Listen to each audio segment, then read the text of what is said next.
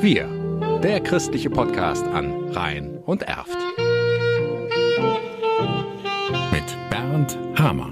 Vor über 450 Jahren, nämlich im Jahr 1562, sollen Prager Jesuiten mit Figuren die vermutlich erste Weihnachtsszene aufgebaut haben. Seitdem begeistern Krippen die Menschen, privat und vor allem in Kirchen, wo die Krippenszenen oft etwas Besonderes sind, auch im Rhein-Erft-Kreis. Wir sind hier in St. Michael in Hüchelhofen gehört zum Doppelort Hüchelhofen. Und hier in St. Michael gibt es eine ganz besondere Krippe. Ja, die Figuren kommen aus St. Barbara, aus Fortuna. Das ist ein Ort, der ist dem Bergbau zum Opfer gefallen in den 80er Jahren und wir haben die wunderschönen Figuren von denen übernommen. Die sind von 1926, also in den 20er Jahren sind die von dem Bergbauunternehmen und von den Leuten angeschafft worden. Und seit über 30 Jahren, seit sich Ulrike Keulotz um den Aufbau der alten Fortuna-Krippe in St. Michael kümmert, ist sie auch von den Figuren begeistert. Es sind einmal die Figuren, die sehr schön geschnitzt sind. Das sind aus Lindenholz geschnitzte Figuren, die beweglich sind. Das heißt, man kann sie auch noch in andere Positionen bringen. Man kann den Arm heben, senken, man kann sie setzen und das gibt viel mehr Spielraum zum Arbeiten. Ulrikes Bruder Thomas Keunotz freut sich ebenfalls jedes Jahr auf den Aufbau der Krippe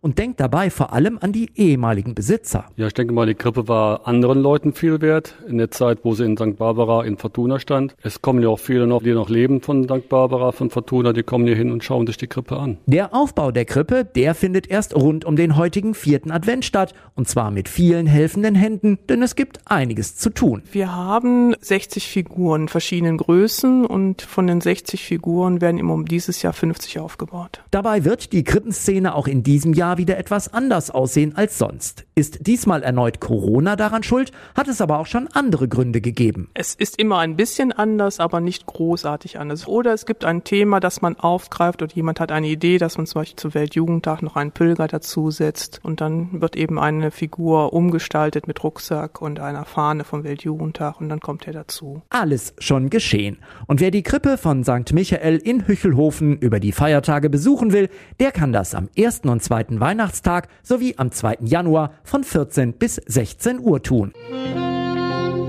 Wir, der christliche Podcast an Rhein und Erft.